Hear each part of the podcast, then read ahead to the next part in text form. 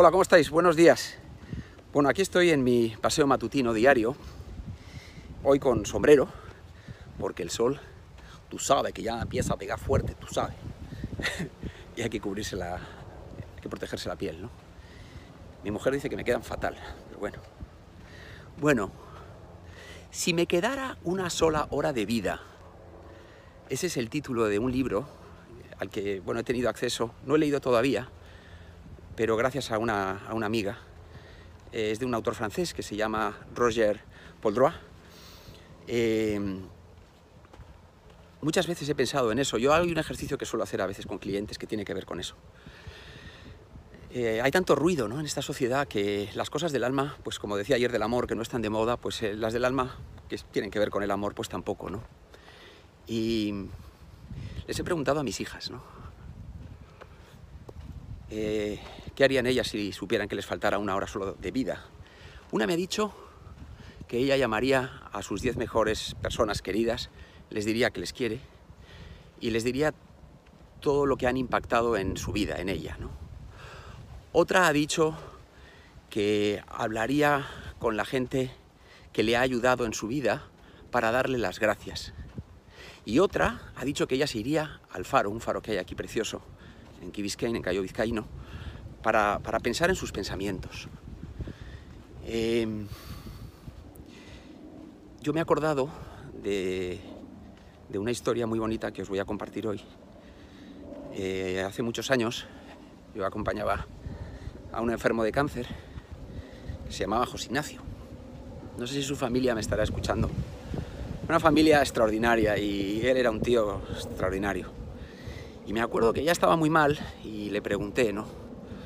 Que a ver qué, qué le gustaría hacer, ¿no? ¿Qué querría él? Si tenía pena de algo, ¿no? De no haber podido hacer algo. Y él me dijo, me miró y me dijo que, que a él le, hubiera gustado ir a ver eh, un pinar que había en Valladolid, que es de donde él era. Jo, yo me fui ahí, que me quedé con la copla. Y fijaros lo que son las cosas. Volvía un día no era mi día de ir al hospital, pero pasé por el hospital y me acordé de José Ignacio. Nevaba, era un día que nevaba en Vitoria, no sé si sabéis, pero nieva, nieva bastante, o hace mucho frío, nevaba.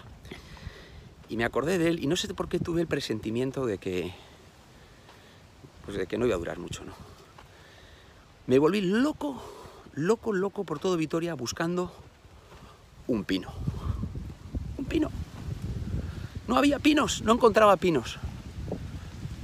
Y me fui al hospital, subí a la cuarta planta, se abrieron las puertas del ascensor y allí me encontré con su mujer y con él, que estaba, estaba allí junto a la ventana, nevaba,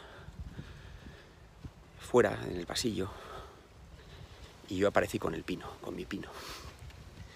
No os puedo expresar ese momento.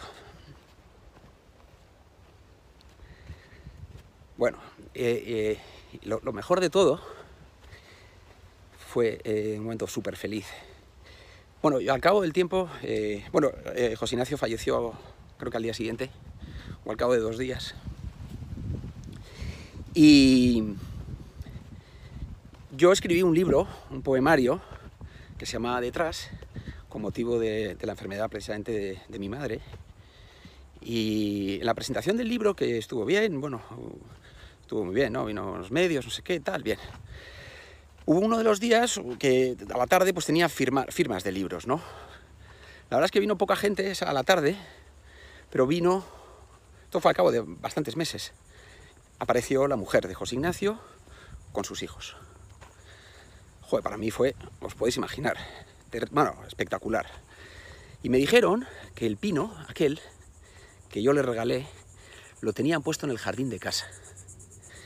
Y, que ahí lo conservaban, ¿no? Y que ahí, ahí estaba su padre, ¿no? Y que, y que, se acordaban mucho de aquel día, ¿no? Que, pues que nos encontramos con el pino. Pues fijaros qué anécdota más bonita que hasta me emociono. Bueno, pues es que yo soy muy sensible, es lo que tenemos los poetas. Bueno, pues a ver qué haríais vosotros si faltara una sola hora en vuestra vida, ¿eh? A ver qué haríais. Porque igual es el momento de coger el teléfono y empezar a llamar a la gente a la que queremos y decirle, oye, que te quiero mucho, que te quiero, oye, perdóname, oye, gracias estas declaraciones, ¿no? que son así tan, tan fáciles y tan difíciles. Un beso, chao, tener un magnífico día.